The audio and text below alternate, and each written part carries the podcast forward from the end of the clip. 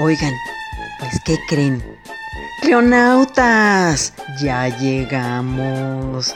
Su imperatrix poderosa, de ustedes los mortales consuelo, como diría Socorrito Pontones, ya está aquí.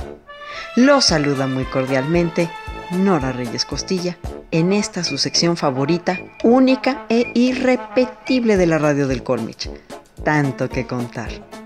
Pero sonría por vida suya, pele la mazorca, que ya lo decía Miguel de Cervantes. La boca sin muelas es como molino sin piedra. Y por la importancia que tiene cuidar nuestros dientes, nuestra nota de hoy se trata de circo, maroma y dentista. Painless Parker, que quiere decir sin dolor Parker, no era solo un apodo en 1915 cambió legalmente su nombre original a ese para poder seguir practicando, pues en California, Estados Unidos, los dentistas debían trabajar bajo su nombre legal. A lo largo de su carrera, Parker tuvo decenas de consultorios en lugares como Utah, California, Oregon, New York, Idaho, Colorado y el estado de Washington, pero todo empezó en su natal Canadá. En esa época, la ética dictaba que nadie salía a las calles a buscar pacientes. Revisarse los dientes no era algo usual para la mayoría de la gente y con la competencia de otros odontólogos y el pequeño detalle del miedo al dolor, su silla pronto quedó vacía. Desesperado, salió a las calles armado con una jeringa cargado con cocaína aguada a la que llamaba hidrocaína. Le hablaba a los transeúntes de la salud mental, más bien dental, y les ofrecía un trato. Extraerles dientes por solo 50 centavos sin que sintieran dolor. Si les dolía, él les pagaría 5 dólares. Como el narcótico funcionaba, pronto empezó a ganarse la vida como dentista viajero. A donde llegaba, pedía una mecedora prestada para sus pacientes. Unos años más tarde, se fue a vivir con su familia a Nueva York, donde volvió a pasar dificultades hasta que conoció a William Bibb, un ex empleado de Phineas Taylor Barnum, el empresario y artista circense estadounidense. Juntos planearon algo insólito, publicitar con absoluto descaro las habilidades de Parker y hacer giras con el espectáculo.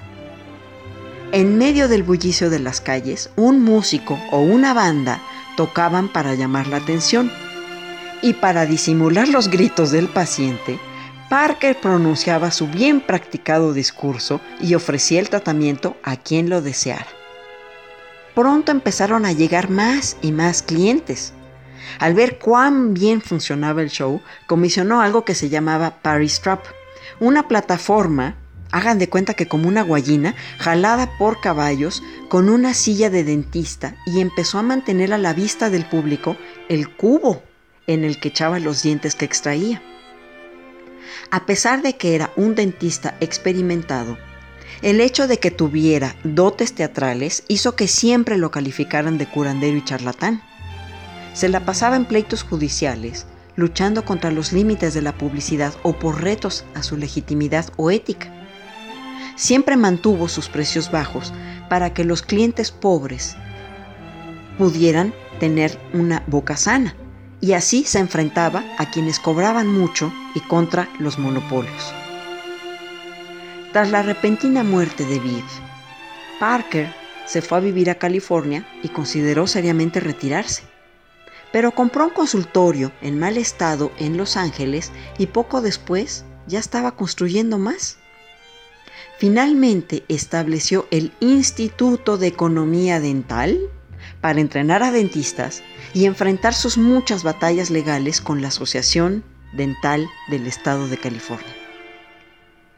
También renunció a tener una oficina llena de costosas alfombras y cuadros para ofrecer una nueva tecnología y darle a la gente enjuagues bucales, cepillos de dientes y polvos para cepillarse en casa.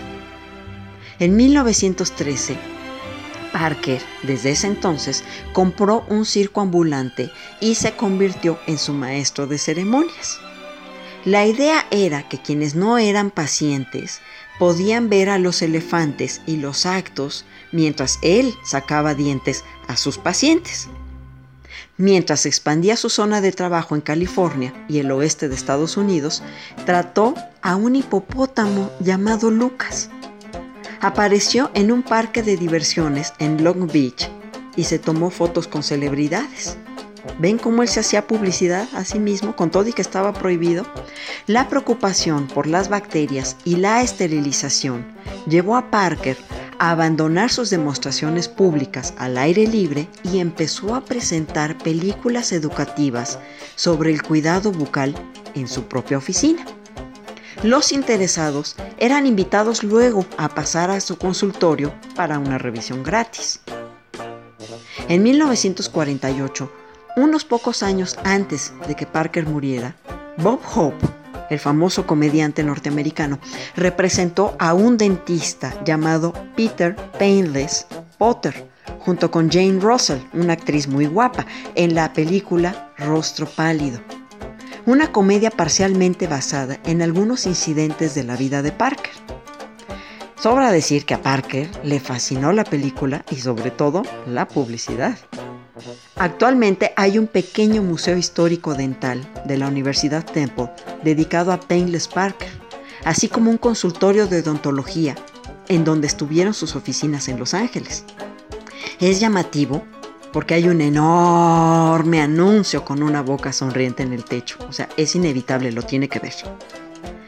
Ya ve que unos buenos dientes son un valor seguro.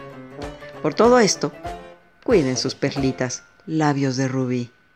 Son herramientas para la vida y la salud gastrointestinal, así como las notas de la historia por gusto son a la salud mental y espiritual. Recuerde que cara sin dientes hace a los muertos vivientes. Conviden de este banquete, visítenos, denos me gusta en Facebook, compartan el conocimiento, compartan, no sean díscolos y síganos escuchando en www.radiodelcolmich.com. Y no olviden sonreír. Hasta pronto.